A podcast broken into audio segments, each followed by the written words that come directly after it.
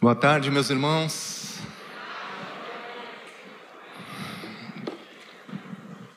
Imagino que o almoço foi maravilhoso, né? O meu foi. Mais uma vez eu quero dizer da minha alegria, como me sinto honrado de estar com os irmãos, ao mesmo tempo que me sinto em casa como falei na parte da manhã, por ser fruto do investimento dos irmãos. Nesse ano nós estaremos completando 31 anos de casamento, eu e Selma, e 31 anos de vínculo aqui com a amada igreja em Porto Alegre. E reconhecemos que Deus foi muito gracioso conosco. Alcançando as nossas vidas e nos ajudando através do trabalho dos irmãos. Então eu fico muito feliz, me sinto muito honrado. Vejo também como uma grande responsabilidade estar ministrando aos irmãos nesses dias, mas toda a glória seja dada ao Senhor. Nós vamos dar continuidade ao assunto que estávamos falando na parte da manhã, sobre o reino de Deus.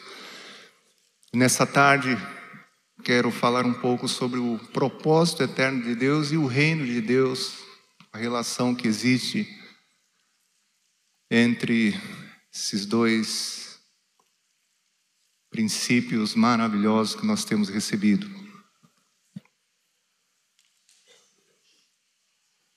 Gênesis capítulo 2, versos 16 e 17. A palavra diz: E o Senhor Deus lhe deu esta ordem: De toda árvore do jardim comerás livremente, mas da árvore do conhecimento do bem e do mal não comerás. Porque no dia em que dela comeres, certamente morrerás. Falamos um pouco na parte da manhã sobre o plano do nosso Deus antes da fundação do mundo. Mais uma vez manifestado na criação, no momento em que trouxe o homem, façamos o homem a nossa imagem, disse o Senhor conforme nossa semelhança. Deus criou homem e mulher, os abençoou, lhes disse: sede fecundos, multiplicai-vos, enchei a terra. Comentamos rapidamente na parte da manhã que capítulo 2 de Gênesis nos revela que o Senhor formou, plantou um jardim no Éden e colocou nele o homem que havia formado. Gênesis 2, verso 15. E aí chegamos ao verso 16, podemos voltar lá um pouquinho ainda no anterior. E nesse contexto de propósito eterno de Deus, surge uma palavra que é uma palavra que nos leva para o reino, para a autoridade que o Senhor tem. O Senhor deu uma ordem, uma ordem clara para o homem. Do solo do jardim o Senhor fez brotar todo tipo de árvores agradável à vista, boa para alimento, a árvore da vida e uma árvore especial, essa árvore aí que foi vetada, proibida. A árvore do conhecimento tem uma versão que fala da ciência do bem e do mal. Essa árvore foi proibida, o fruto dessa árvore foi proibido. Como todos nós já aprendemos, porque ela representava um ponto de dependência do homem com relação ao Senhor. Se o homem não comesse dessa árvore, crendo na ordem que Deus havia lhe dado, estaria dizendo ao Senhor: que todas as coisas cernentes a certo, a errado, a bem e mal, Deus decidiria por eles. Eles não deveriam se preocupar com isso. E por mais que foram advertidos, esclarecidos, e a palavra que encontramos é ordem, uma ordem foi dada, e uma ordem amorosa, toda ordem que Deus nos dá visa o nosso bem.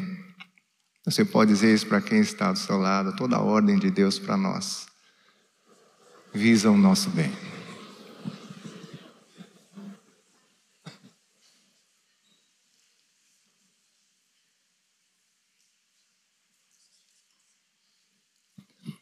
Falamos rapidamente do capítulo 3, quando houve a tentação, e essa ordem foi questionada.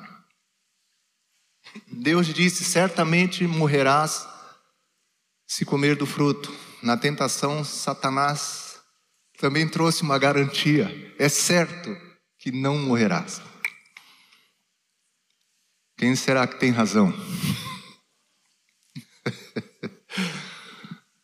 Pois é, irmãos. A argumentação do diabo foi: Deus sabe que no dia em que dele comerdes, vos abrirão os olhos, e como Deus, sereis conhecedores do bem e do mal. Não vamos parar muito, mas é importante considerarmos que o que fica forte no meu coração é que o questionamento do diabo foi: para quê Deus, se vocês podem ser seu próprio Deus. Por que ouvir a Deus se vocês podem tomar decisões independentes dele? Por que acreditar em Deus? Se eu garanto. é que rir, né, irmãos? Pois é. Não quero entrar em polêmica teológica, até porque também não tenho capacidade disso. Mas eu já ouvi falar muito sobre livre-arbítrio, e baseado inclusive nesse texto, é, na minha limitação, talvez ignorância, não sei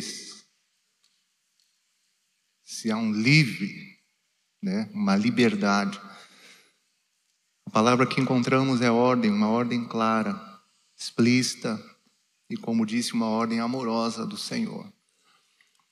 Falamos sobre o propósito de Deus, abençoados, escolhidos, predestinados antes da fundação do mundo para sermos santos irrepreensíveis. Sexto dia da criação, façamos o homem a nossa imagem, conforme nossa semelhança, como somos, como vivemos, como mantemos a nossa comunhão, vamos estender isso, vamos manifestar na terra a mesma qualidade que nós temos na nossa comunhão. Impressionante, propósito eterno de Deus, mas dentro do propósito encontramos o reino, uma ordem dada pelo Senhor. Podemos ir para o próximo slide, por favor. Então, baseado nisso, meus amados irmãos, é, compreendemos que existe uma ligação entre o propósito eterno de Deus e o reino de Deus. Fizemos algumas considerações, alguns pontos, e o primeiro deles é que o propósito eterno de Deus e seu reino são inseparáveis. Quem concorda, diga amém. É que talvez para vocês que já estão acostumados com essa mensagem, já foram convencidos ou convertidos a ela, seja uma coisa assim, né? Talvez não haja necessidade de enfatizar, mas eu já vi muita gente tentando separar uma coisa da outra, mas não se separam. Propósito eterno de Deus e reino de Deus andam juntos e são inseparáveis. Podemos dizer isso uns aos outros? O reino e o propósito andam juntos.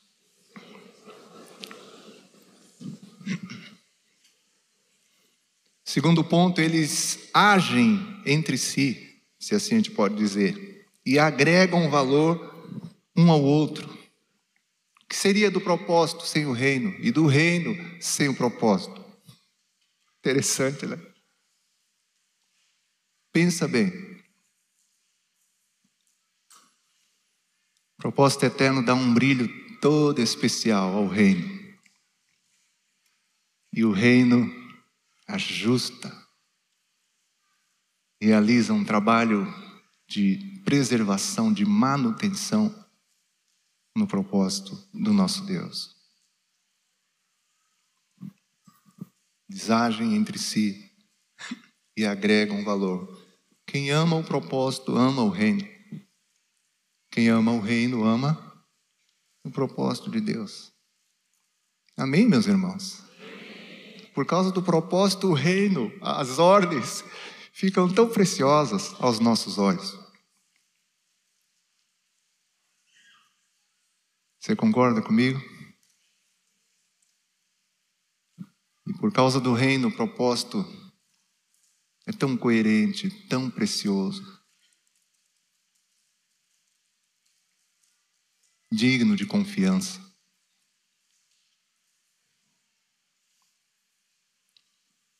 No terceiro ponto, propósito eterno de Deus, propósito eterno de Deus e reino trazem a mesma mensagem que eu resumo na vontade de Deus. Isso fica claro no propósito eterno e fica claro no reino, a vontade do nosso Deus.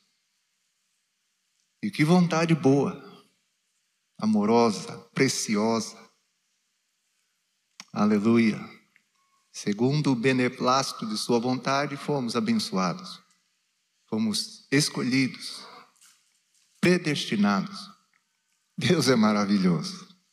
Amém, meus irmãos? E antes da fundação do mundo, antes da criação de todas as coisas, que amor é esse?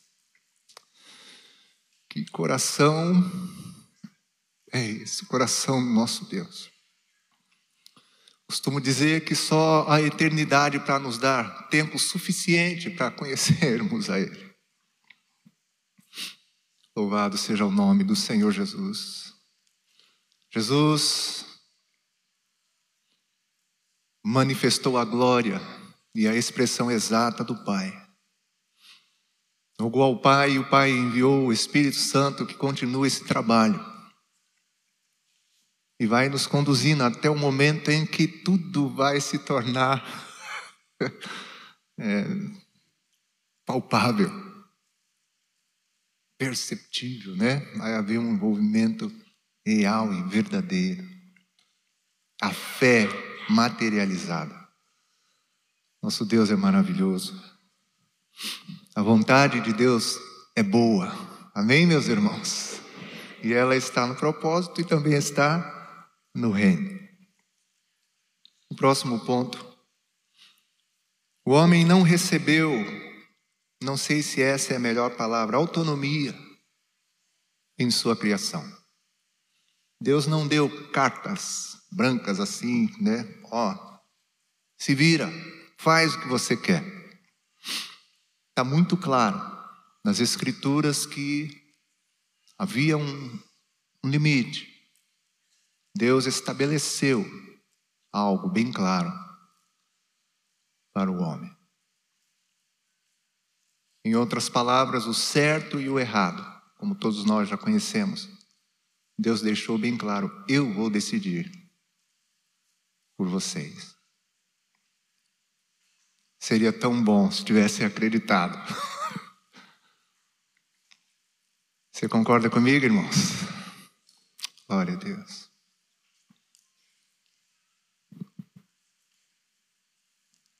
não foi dada essa autonomia.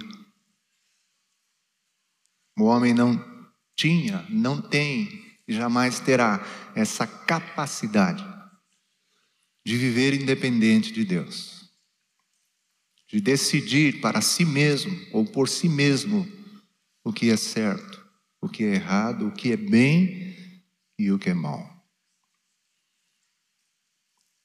Hoje eu sou um, um velho de 54 anos. Apesar de não parecer. Falaram alguns irmãos amorosos aí. é, gente, amor, a igreja é uma família mesmo, né? Eu falo, eu fico olhando assim, é. Mas eu sei como é que anda o joelho, a lombar e outras coisas aí. E como diz minha esposa, né, que volta e meia me expõe, dizendo assim, Dani, é que o pessoal não consegue enxergar em cima da sua cabeça.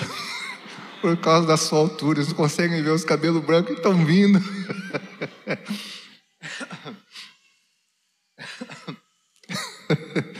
Mas hoje eu sou um velho de, de um jovem velho, ou um velho jovem, de 54 anos. Mas fazendo o retrospecto da minha vida, já fui convencido de que todo da coisa ruim que eu colhi na minha vida.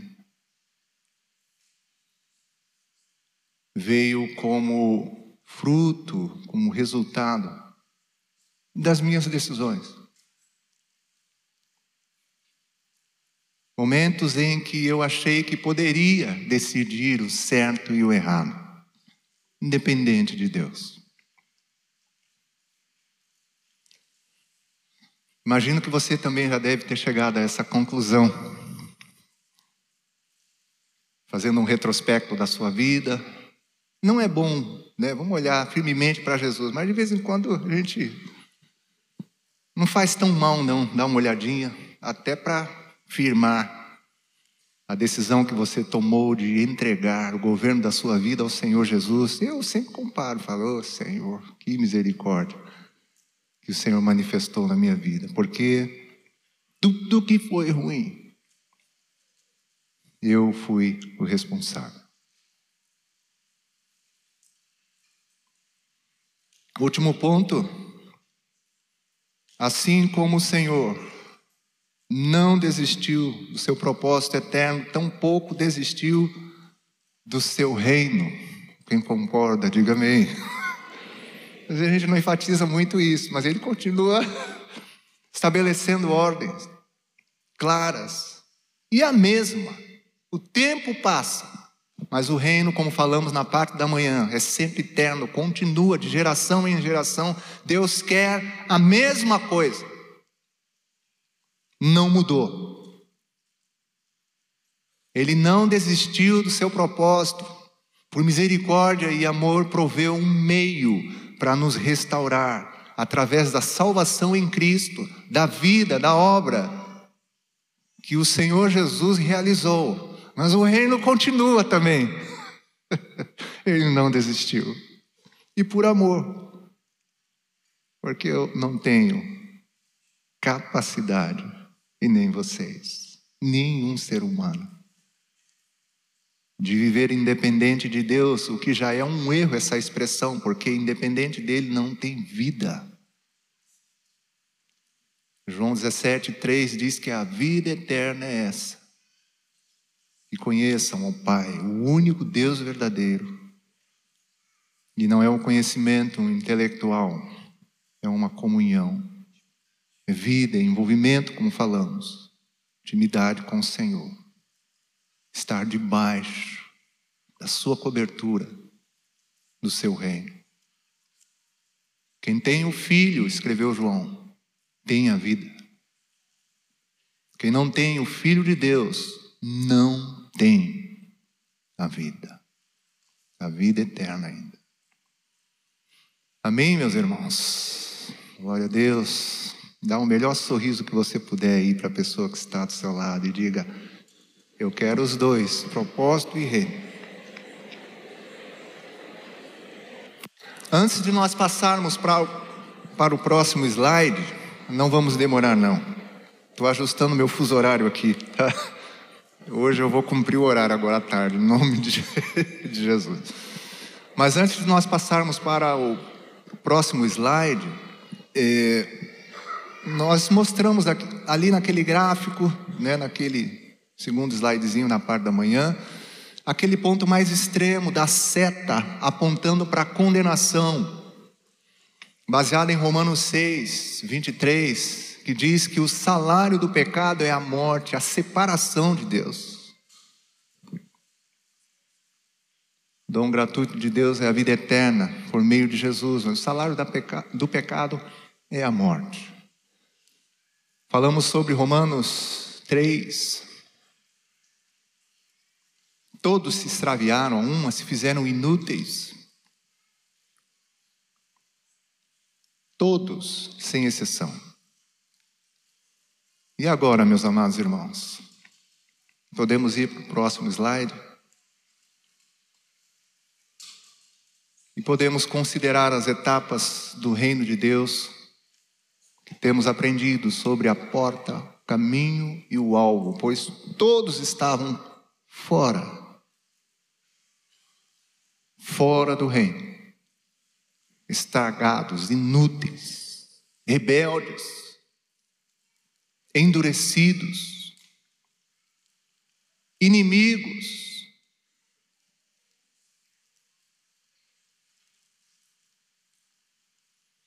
Arruinados. E é justamente por isso que agora se destaca por meio das Escrituras a primeira etapa do reino, que é a sua porta, o ponto de transição. O único acesso para que todos aqueles que se tornaram inúteis possam ser recuperados e retornar ao propósito de Deus e ao seu reino.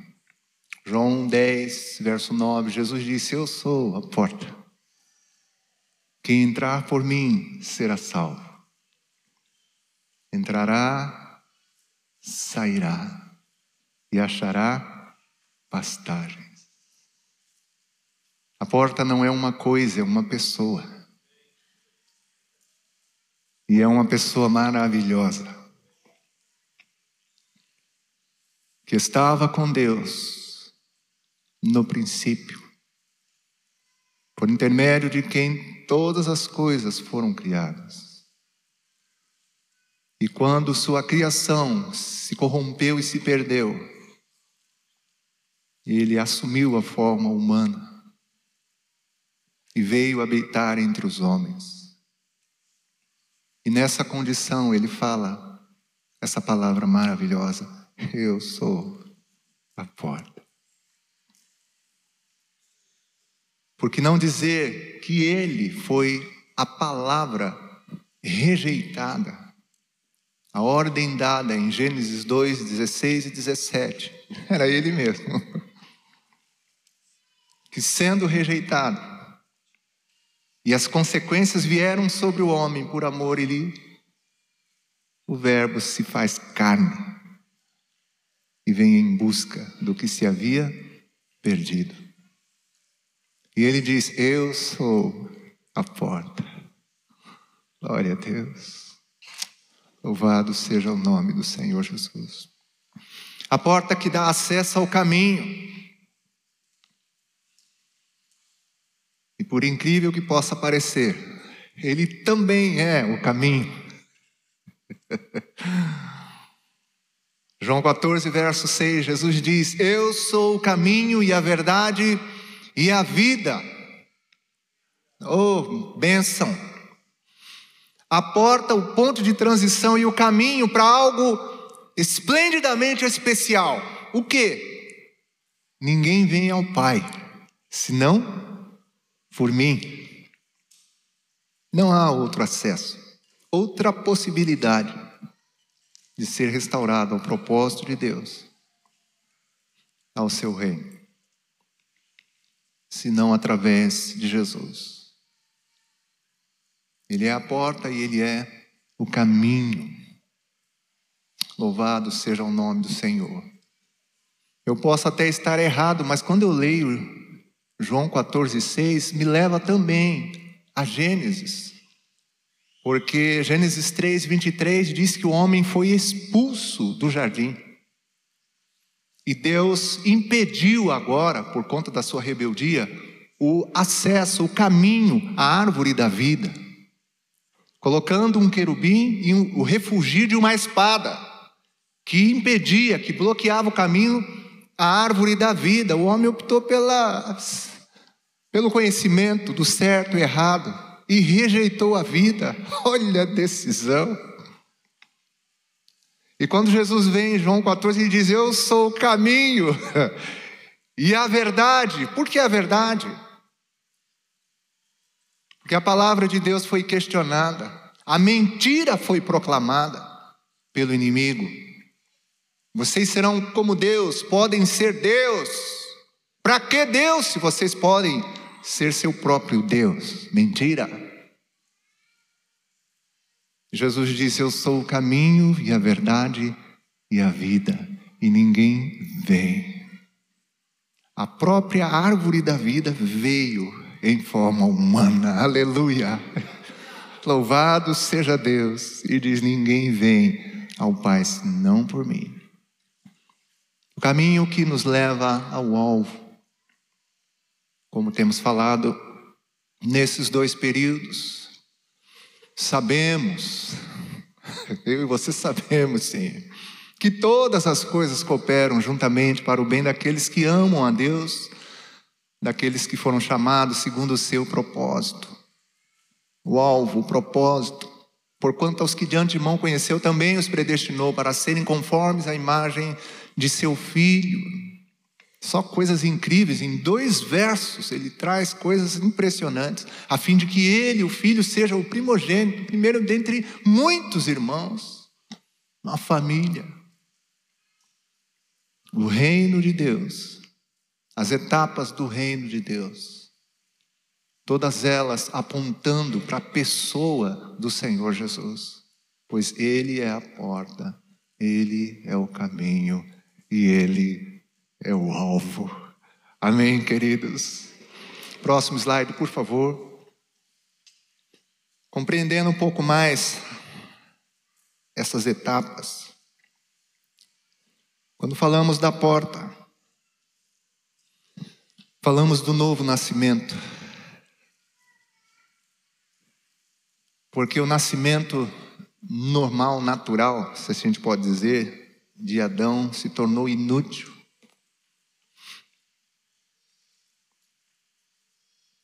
E agora Deus manifesta algo novo, diferente. Na conversa ali com Nicodemos, João capítulo 3, verso 3, verso 5, Jesus diz o seguinte: verdade te digo, se alguém não nascer de novo, não pode ver o reino. Verso 5: Se alguém não nascer da água e do espírito, não pode entrar no reino. Isso é a porta. Tem algo que precisa ser visto. E quanto com mais nitidez conseguirmos ver melhor, que tem gente que às vezes não consegue enxergar direitinho. Uma vez um discípulo, muitos anos atrás, disse que convidou umas pessoas para irem, conhecidos deles, para ir numa de nossas reuniões. E ele, assim, todo empolgado, dizendo assim: Olha, eu falei para eles, é, vamos lá que você vai ver uma reunião maravilhosa, com música, com. Eu olhando para ele, falei: Rapaz. Jogando areia nos olhos dos outros. As pessoas precisam ver com clareza. O primeiro impacto desse novo nascimento é uma visão, e a visão certa, que é a visão do reino. Que não pode gerar susto, nem constrangimento, e sim quebrantamento e arrependimento. Ah, quando o reino fica claro aos nossos olhos. Algo profundo acontece no nosso coração. Se alguém não nascer de novo, nascer do alto, nascer do Espírito, por ação milagrosa do Senhor, não pode ver o reino. É o maior milagre que uma pessoa pode experimentar. Tanto eu sou fruto de milagres, algumas coisas que Deus já realizou na minha vida, quanto já vi também coisas incríveis. Mas eu afirmo aos meus irmãos: não tem milagre maior do que esse. uma pessoa conseguir ver o reino e nascer de novo. Aleluia. Quantos foram alvos desse milagre aqui da parte do Senhor? Diga para o seu irmão: Deus realizou esse milagre na minha vida. Louvado seja Deus. Aleluia. Pergunta para o seu irmão: está enxergando direitinho o reino ainda ou precisa de um colírio? Que o tempo vai passando, quem sabe? Eu sempre tive uma boa visão, mas de uns anos para cá, já me receitaram um tal de óculos de leitura aí, que eu uso lá de vez em quando, quando preciso ler, né? E de vez em quando precisa passar um, uma flanela, um papelzinho naquele óculos ali, porque a coisa fica meio embaçada. Será que, com o passar do tempo, também a visão do discípulo precisa de uma, né? Uma limpezazinha para ver, continuar vendo o reino da mesma forma que viu e que gerou aquele impacto inicial. Você lembra lá no passado, na porta, no início, foi muito forte o que nós experimentamos. Só que isso não pode enfraquecer. Tem que continuar profundo impactante, transformador, no bom sentido, constrangedor. Se alguém não nascer de novo, não pode ver, ver o reino, ver o propósito, ver a ordem, ver o que aconteceu com a tentação e por incredulidade, a decisão, a consequência que veio e a insistência por amor para recuperar o que se havia perdido, precisamos ver o reino com clareza. E não apenas isso. Após a visão, verso 5: se alguém não nascer da água, da palavra, do Espírito, que trabalha em parceria com a palavra, a palavra é a espada do Espírito e ele usa e dá aquela cutucada. no bom sentido, coloca ela dentro de nós. O Espírito Santo torna ela muito clara. Quem não nascer da água e do Espírito não pode agora entrar, fazer parte. Que coisa impressionante. Ter acesso agora ao reino. Entra no reino e o reino entra na pessoa. Jesus ensinou que não vem o reino de Deus com visível aparência, nem dirão ele ali ou lá está, porque o reino de Deus está dentro. Só Deus consegue fazer esse tipo de coisa. Põe o reino dentro de nós e nós dentro do reino. Para não ficar nada de fora. Aí, irmão, não pode ficar nada de fora. Nem um cabelo que não nascer da água e do Espírito não pode entrar. A porta fala do novo nascimento. Louvado seja Deus. Quem nasceu de novo, diga glória a Deus. Que bênção, que milagre. Que milagre. Louvado seja Deus. Ela dá acesso ao caminho, o caminho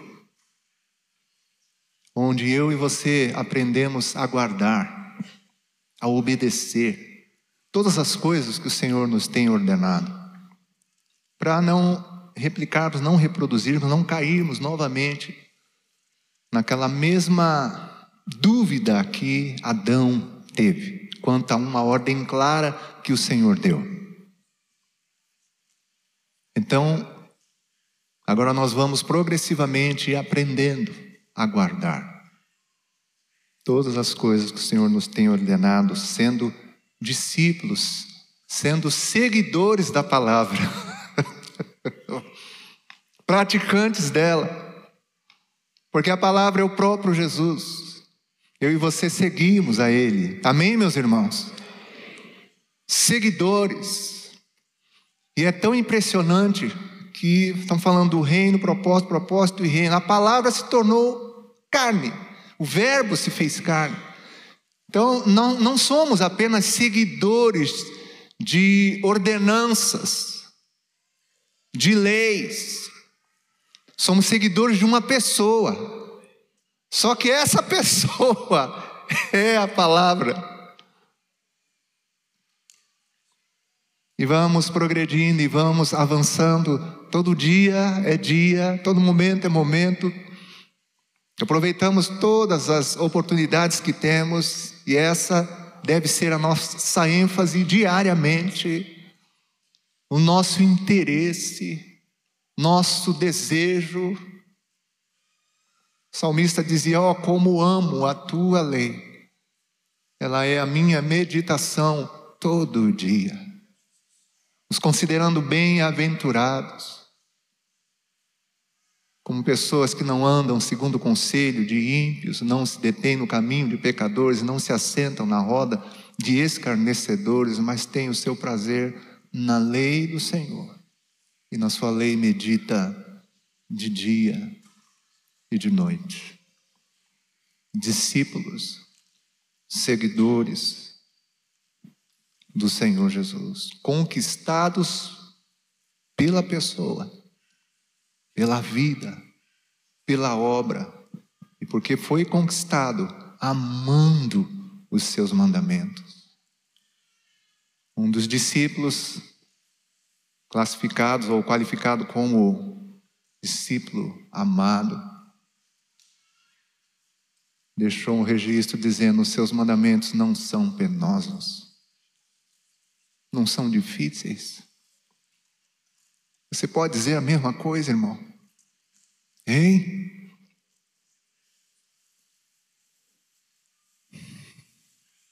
As palavras que ele nos diz são espírito e vida. E esse caminho nos leva à realização do seu propósito. A manifestação da imagem, da semelhança de seu filho em nós.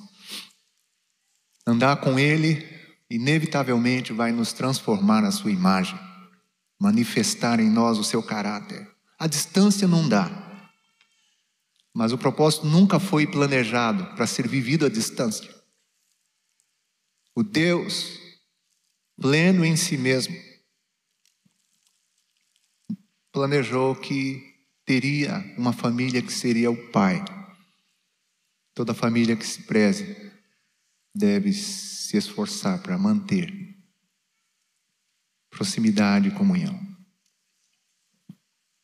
Próximo slide, por favor. Estamos quase terminando. Por favor, não durma.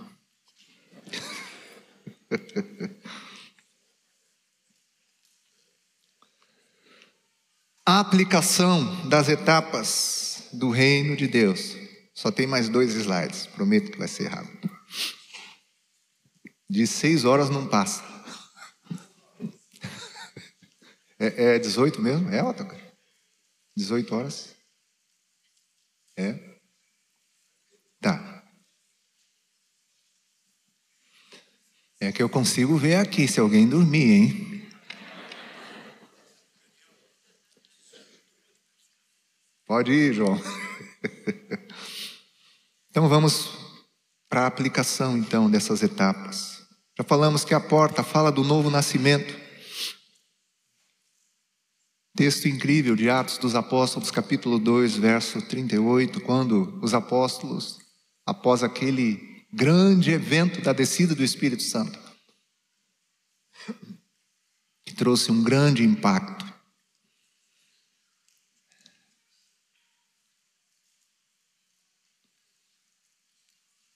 Alguns acharam que estavam embriagados, houve manifestação do Espírito, línguas, profecia, tantas coisas incríveis, louvor, adoração. Ficaram perplexos.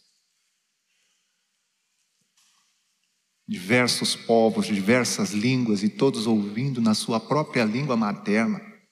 Aqueles homens iletrados, simples, falando das grandezas de Deus.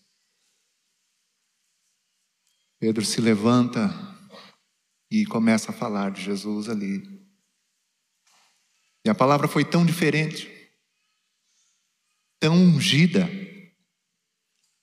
Verso 37 diz que o coração deles foi compungido. E eles perguntaram a Pedro e aos demais apóstolos: O que faremos? Coração picotado. Espírito Santo mexeu profundamente. E a resposta foi: Arrependei-vos. Cada um de vós seja batizado em nome de Jesus Cristo para a remissão dos vossos pecados e recebereis o dom do Espírito Santo. Arrependimento, batismo, dom do Espírito Santo. Arrependimento, uma mudança de atitude e atitude interior, de forma de pensar, uma mudança de coração.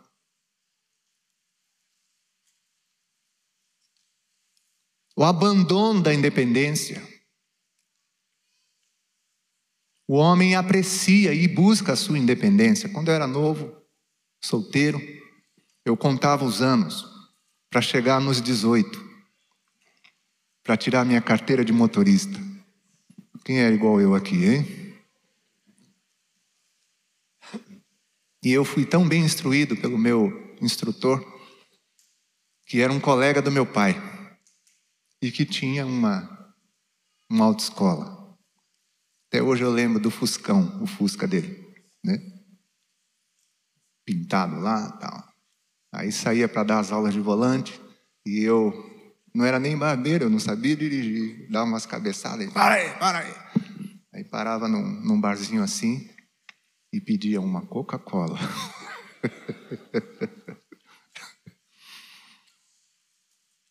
eu queria minha independência, queria minha carteira de motorista, porque sabia que eu ia conseguir fazer algumas coisas a mais do que eu já fazia. O arrependimento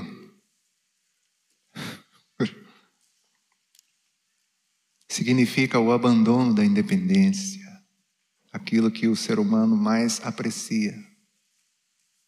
Voluntária, voluntariamente deve ser renunciar. Amém, meus irmãos? Mudar a forma de uma pessoa pensar é o maior milagre, de fato, que pode acontecer. Eu não sei se vocês conseguem, até hoje eu não consegui mudar o pensamento de uma pessoa. Não muda, né, Nilson?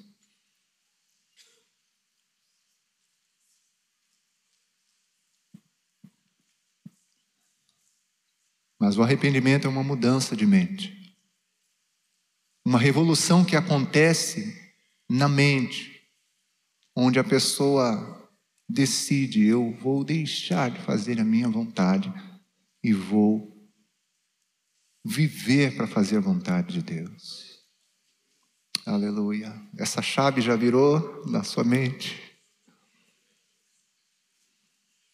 Uma das tristes coisas que eu tive de aprender pastoralmente falando, é que é possível que alguém dentro do rebanho ainda tenha a sua chave do lado contrário.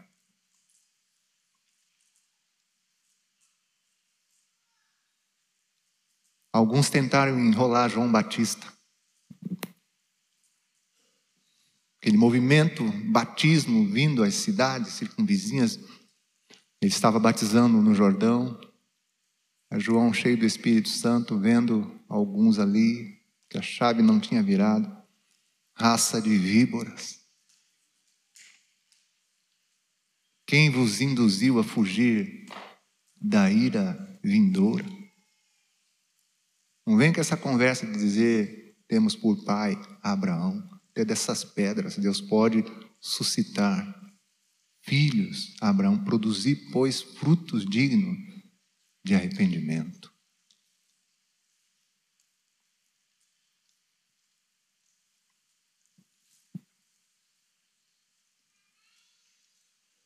Arrependimento é uma coisa tão forte que das experiências que eu tive na minha vida, recebendo essa mensagem, comecei a compreender melhor algumas coisas que eu tinha vivido e comecei a comparar meu pai e minha mãe. Falei que quando eu nasci eles já eram convertidos, mas com o tempo foram contando a experiência deles lá e mamãe mesmo me contou. E papai era um homem violento, um baianinho, dessa alturazinha assim, musculoso, ferreiro, lutador de capoeira. Mamãe tinha um medo dele, porque ele não era fácil, bravo, não aceitava desaforo.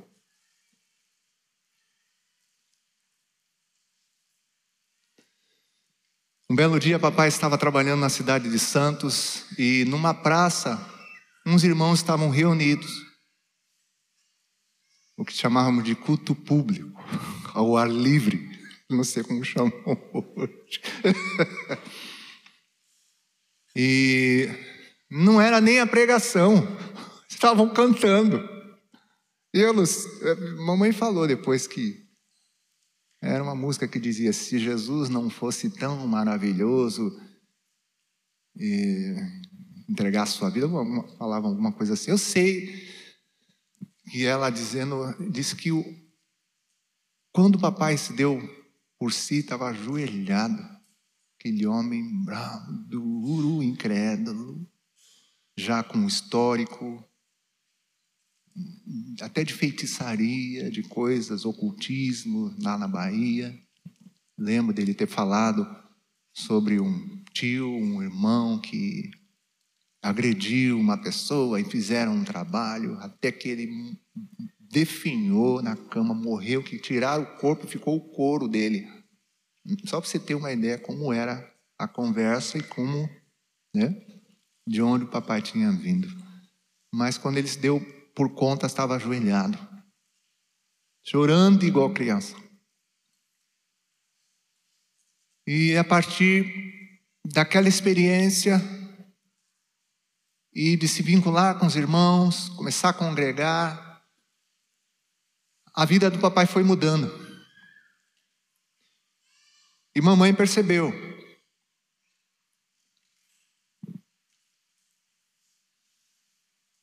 percebeu que alguma coisa tinha mudado na vida dele. Se tornou mais manso.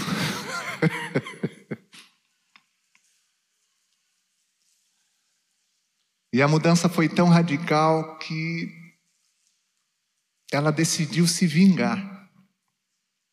Porque ela tinha sofrido não sei quantos anos de sofrimento debaixo do jugo do papai, daquela violência, daquela força, aquele rigor com que ele tratava e convivia com ela.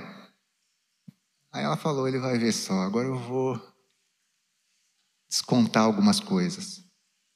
Descontou, papai não reagiu. No bom sentido, ela enlouqueceu. No bom sentido. Ela soube que ele havia virado crente, como falavam lá no passado. E o, o impacto do arrependimento, da mudança, não apenas da forma de pensar, mas das ações, das atitudes do pai, foi tão forte que minha mãe, uma incrédula, ela era incrédula, soube que ele havia se tornado um crente.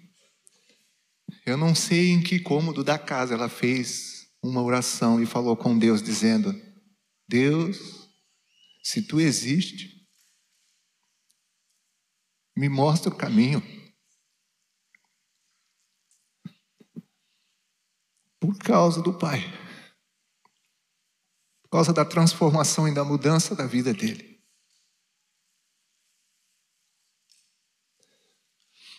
Mamãe contou que. Não sei como foi essa experiência, mas eu creio que o próprio Jesus veio em pessoa e falou para ela: Você não me pediu para te mostrar o caminho, eu sou o caminho.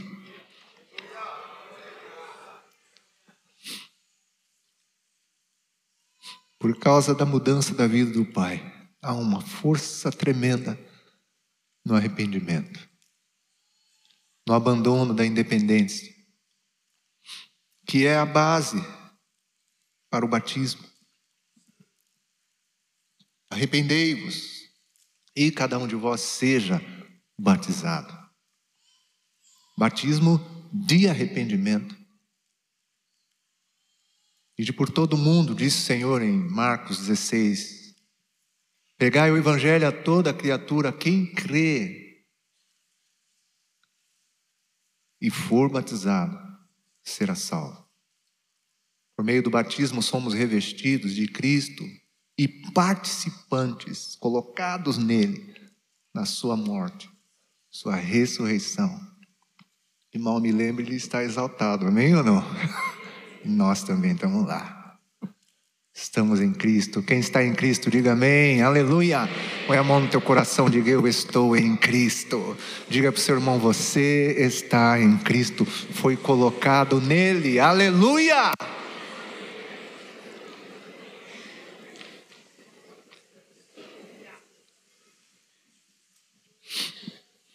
E o dom do Espírito Santo.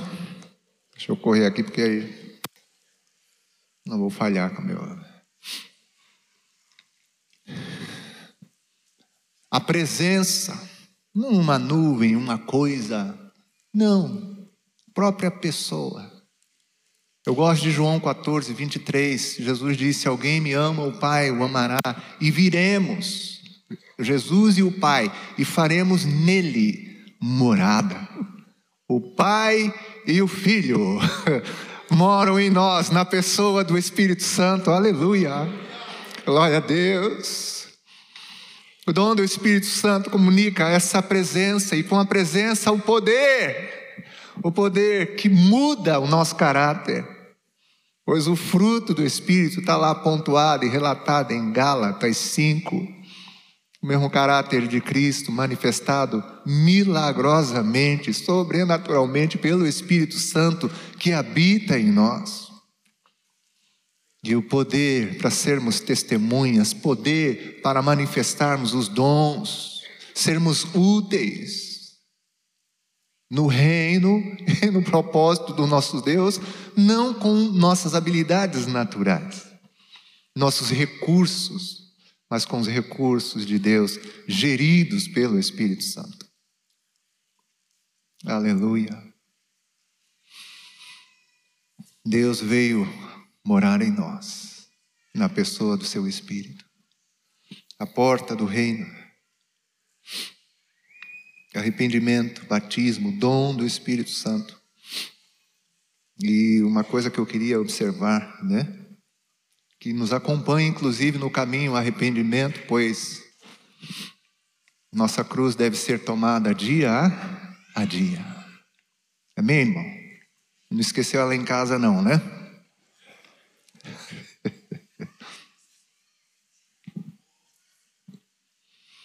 Lembrei de mais um assunto. Meu pai. Papai, como falei, baiano, veio, mudou para São Paulo. Na época, eles falavam lá, Guarujá, aquele paraíso era um bananal. Conheceu mamãe e decidiram viver juntos. Para nós, os filhos, eles casaram. Mas não, eles, né, juntaram, como falam, os trapos. E Aí lá vem os filhos, sete filhos. Aí daqui um pouco se converte, como nós falamos. E a obra continuou. Plenamente certo de que aquele que em vós começou a boa obra há de completá-la até o dia de Cristo Jesus. Era criança, não entendia muito bem, mas ativo na congregação, mas com alguns limites, né? que eu creio que a liderança, os pastores iam permitindo que se expressasse, servisse, né? E eu lembro dele ter servido uma congregação num lugar chamado Vila Baiana, lá no Guarujá. Um lugar quente, onde tinha um, respeito lá das pessoas que, que moravam naquele lugar. Mas, mas foi aconselhado diversas vezes de regularizar sua situação com a mamãe. Casar. E minha mãe, ela tinha um desejo tão grande de casar com o papai. Ai, mamãe. Perdão, irmãos. Ela partiu em 2020, outubro.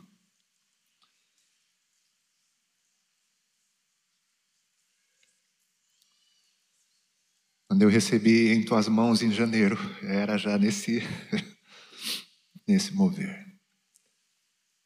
E ela tinha esse sonho. Mas o papai ainda tinha áreas da vida dele que ele governava, né?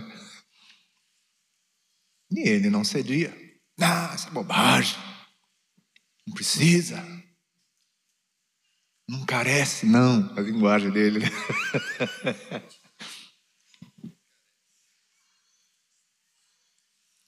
No final da vida do papai, Deus usou uma prima minha, uma serva do Senhor, uma querida, foi usada por Deus para falar ao coração do pai e conseguir o que ninguém tinha conseguido até então.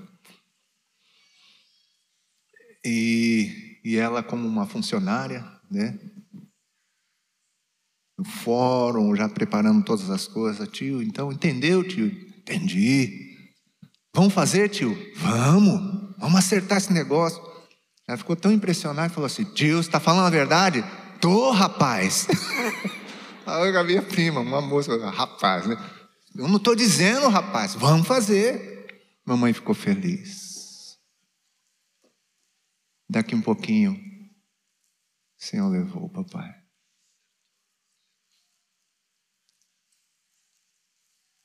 janeiro de 2005. Deixa eu tentar lembrar. Irmãos, foi no espaço, se não me falha a memória, de um dia.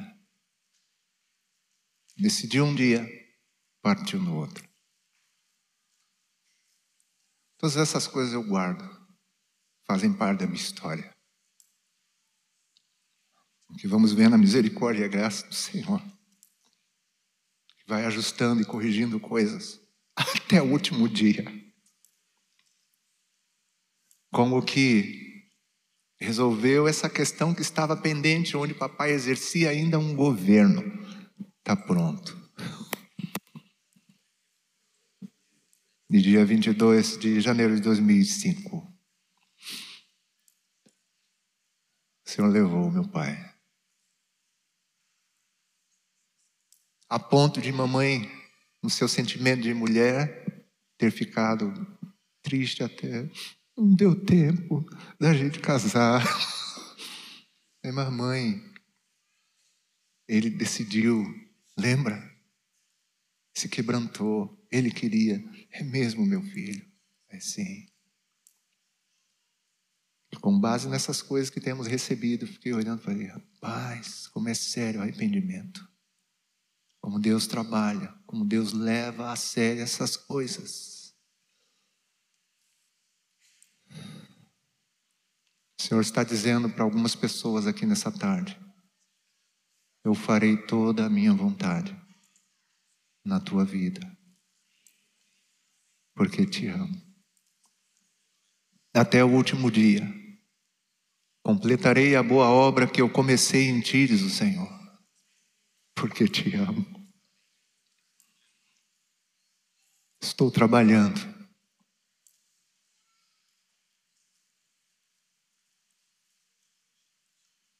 Profunda e intensamente na tua vida, diz o Senhor.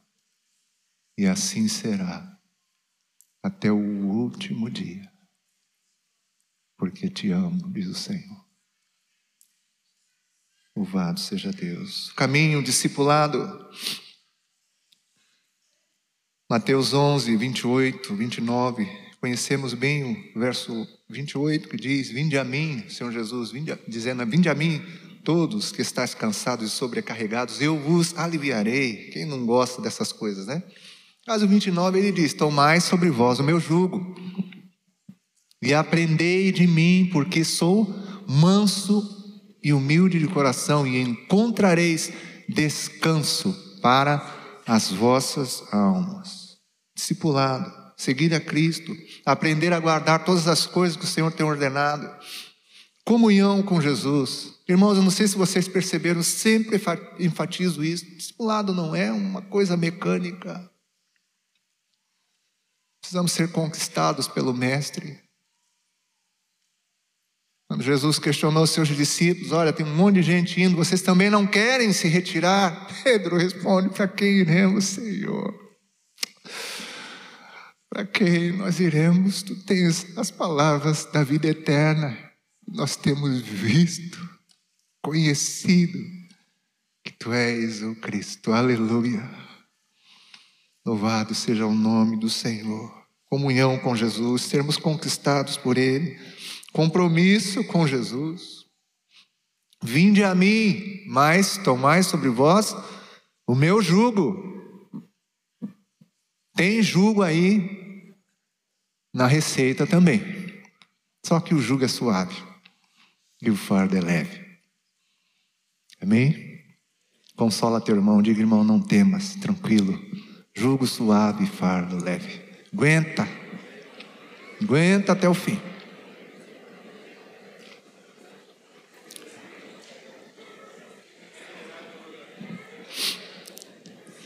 Aprendei de mim, diz o Senhor, porque sou manso e humilde de coração. Comunhão, compromisso, aleluia, e aprendendo do Senhor. O alvo, realização do propósito de Deus, a imagem, a semelhança com Jesus, porque aquele que diz que permanece nele, esse deve andar como ele andou. Mais uma vez nós vemos, né, essa ordem tão clara, permanecer em Jesus nos capacita a andar como ele andou. Ah, não estou conseguindo andar. Permanece primeiro. Não tenta andar sem permanecer. Não vai, ninguém vai revolucionar o reino. Não tem como revolucionar. Não adianta que essa glória você não vai ter. Ninguém tem. Nós não fomos criados, lembra? Com autonomia, com independência. Nós precisamos do Senhor. Permanece que consegue andar. Último slide para nós concluirmos. Um resumo então aí dessas etapas, resumindo essas etapas. Vemos então a porta como a conversão como a regeneração, são tantos textos, né? Atos 3 ali, arrependei-vos, pois, e convertei-vos. 1 Pedro, regenerados, né, de semente incorruptível pela palavra de Deus, vive, eficaz, permanece para sempre. Mas segundo Coríntios 5, 17 é tão claro. Pois afirma que se alguém está em Cristo, nova criatura, uma nova criação é as coisas velhas, antigas passaram, tudo que tem a ver com Adão já era. Tudo se faz novo em Cristo, amém, queridos? Louvado seja Deus que exterminou, né, destruiu nosso velho homem, fez tudo novo, não reformou, mas renovou completamente, regenerou completamente bem-nascidos, como diz o Moacir, não é isso? Bem-nascido. Nasceu direitinho? Hein, irmão? Bebê nasceu, né? E às vezes a gente brinca dizendo assim que nenê que nasce bem e com saúde nasce chorando pelo pela mãe ou pelo pai. Querendo colo. Aleluia. Quem não quer Deus, houve alguma anomalia no seu nascimento. Amém, queridos? Caminho aponta para consagração, para santificação da vida. Porque todo mundo gosta de salvação, mas não existe salvação sem santificação, sem consagração, sem uma vida dedicada a Deus. Isso acontece no caminho, vamos progredindo e avançando cada vez mais em direção ao Senhor, decididamente, aleluia, progredindo neste caminho. Esse texto é tão interessante de Colossenses 2, porque diz: Como recebestes a Cristo Jesus, o Senhor, assim andai nele. Nós andamos de acordo com aquilo que nós recebemos. Ainda bem que todo mundo recebeu a Cristo como Senhor aqui, amém ou não? Andai nele, nele radicado, raízes profundas, edificados, confirmados na fé, tal como fostes instruídos. E ele fala uma coisa que me faz pensar muito: crescendo em ações de graças.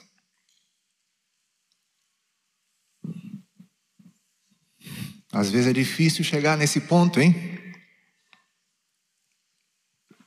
Tem que chegar nas ações de graças o mais rápido possível, na gratidão. Porque todas as coisas cooperam para o bem daqueles que amam a Deus. Amém, queridos? Crescendo, dando sempre graças. Aleluia, fazendo tudo sempre. Terceira etapa, o alvo para a glória de Deus, através de uma vida de serviço, através de uma vida de frutificação, pois nisto, disse Jesus, é glorificado o Pai. Em que deis muito fruto. Se a gente for parar para pensar, são tantos frutos, né? E assim vos tornareis sereis confirmados, disse Jesus, meus discípulos, meus seguidores. Essa vida de serviço tem que chegar. Uma vida de frutificação, de produção.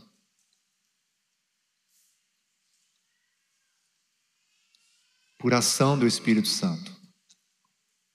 Jesus disse: Sem mim nada podeis fazer, mas com Ele, inevitavelmente, produziremos frutos. É a marca da comunhão. Amém, queridos? O reino do nosso Deus e o seu propósito. Essas duas coisas elas andam juntas e são impressionantes e mexem profundamente conosco. São coisas que precisamos considerar continuamente. A porta, o caminho, o alvo. O que experimentamos no início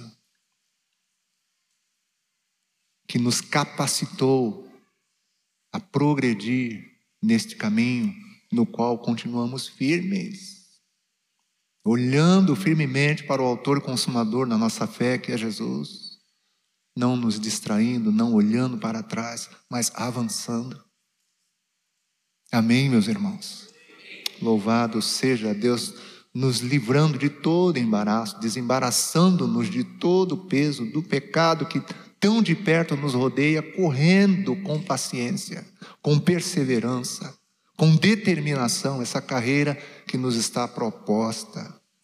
Não é tempo de parar, não é tempo de olhar para trás, é tempo de avançar mais do que nunca. Amém, queridos? Aleluia, avançando, avançando. E o alvo tão precioso, às vezes eu fico em crise, porque o alvo fica lá por último. Às vezes eu trabalho com os irmãos colocando o alvo primeiro. Porque geralmente nós andamos mais motivados quando sabemos onde vamos chegar. Então, o propósito de Deus serve como um combustível, um impulso que nos atrai, nos fortalece, nos anima, nos encoraja progredir, a avançar no caminho. Amém? Glória a Deus. Parabéns, você não dormiu.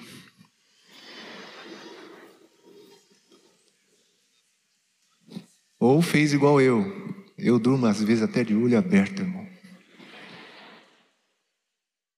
O irmão que controlou o microfone aqui colocou os dois centímetros que eu perdi.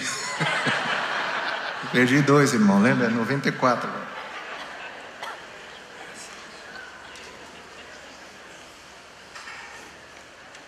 Glória a Deus.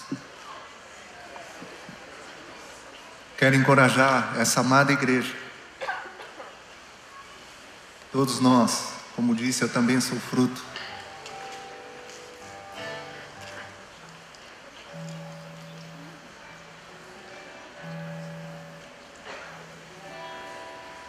Dessa mensagem, vamos perseverar, amém, queridas? Vamos receber um leite lindo, precioso, não falsificado, e que é poderoso para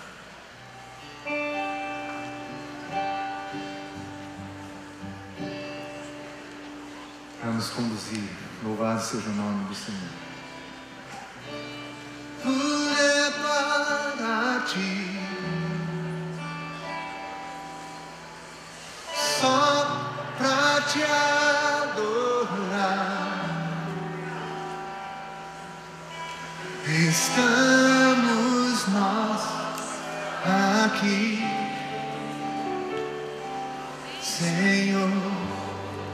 Consegue cantar com amor? Canta com amor. Tudo é para ti.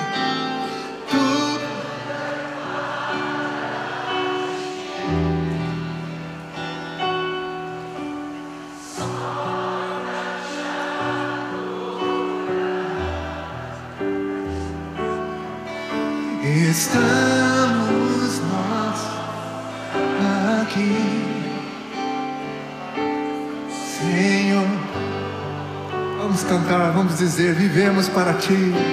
Oh, vivemos, vivemos, vivemos,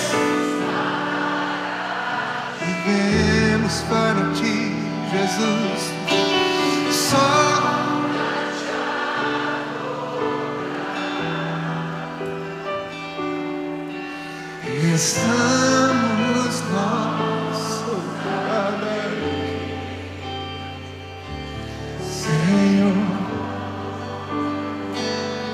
Dizer, cantamos para Ti, cantamos, cantamos,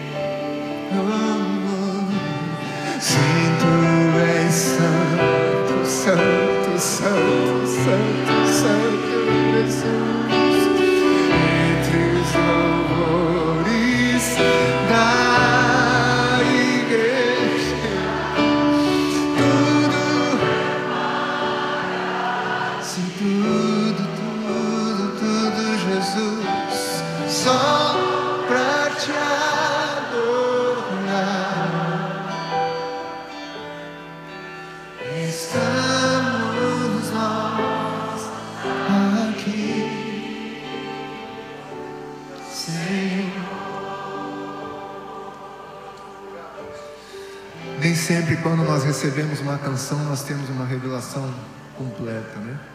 No momento, assim, a ficha cai.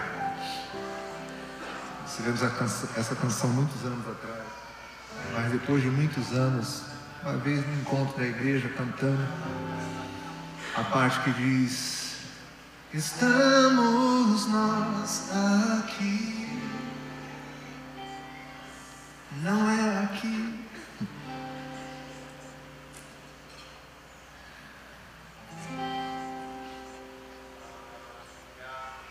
Revelação é vivos.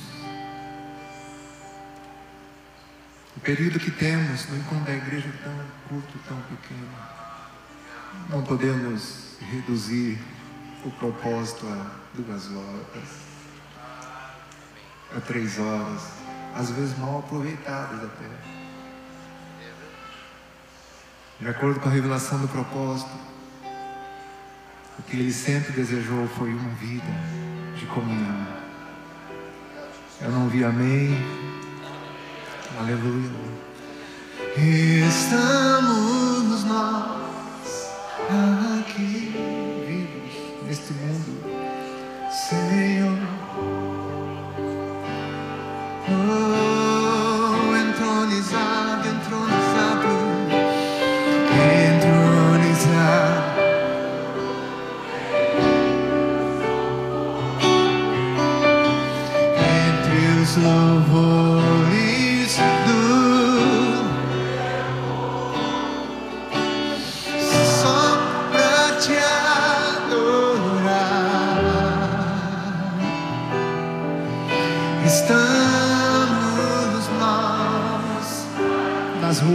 Trabalho, em casa, em qualquer lugar.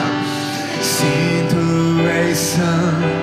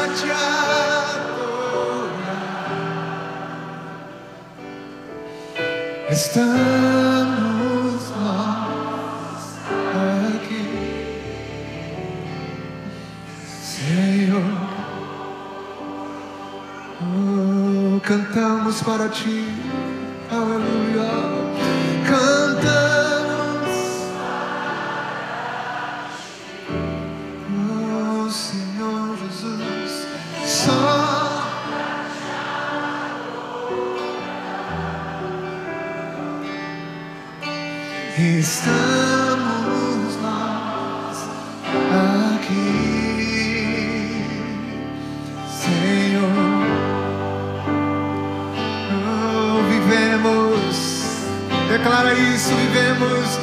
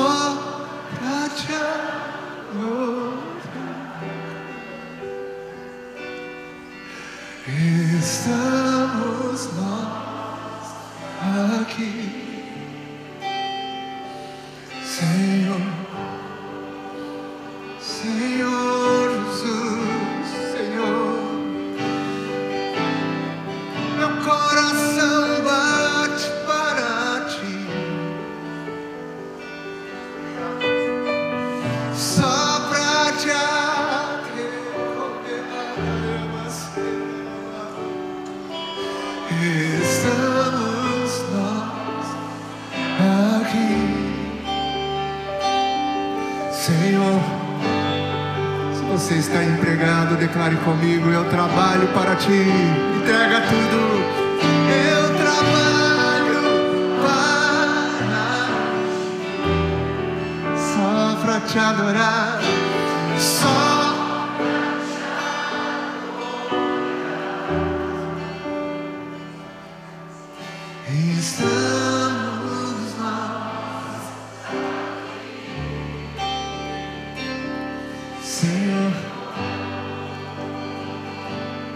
Consagrar nossa casa.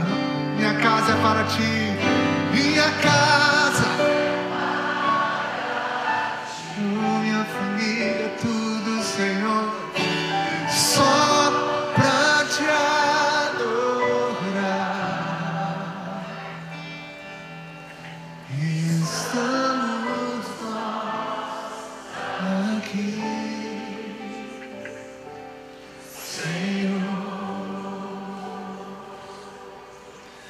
Concordar em oração agora juntos. Que tudo é para a glória do Senhor. Entre em concordância com teu irmão.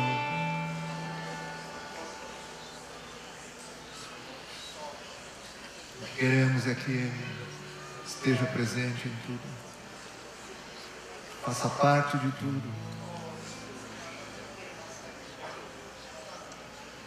Seja a nossa motivação em tudo que somos, fazemos, desejamos.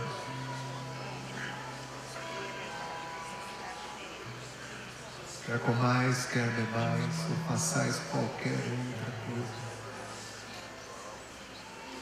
Fazei tudo para a glória de Deus.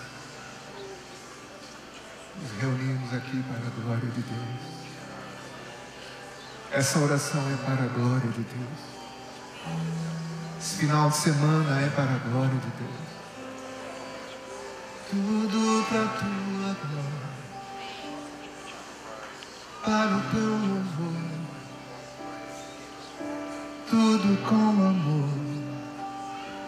Tudo para ti, Jesus.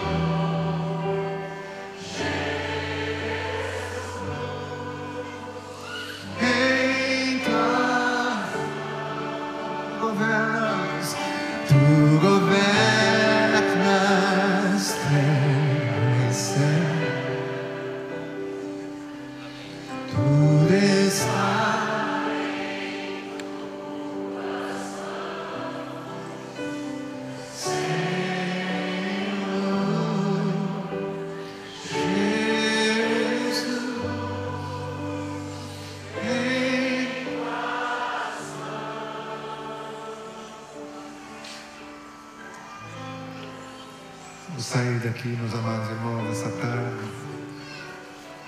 Propósito eterno e reino.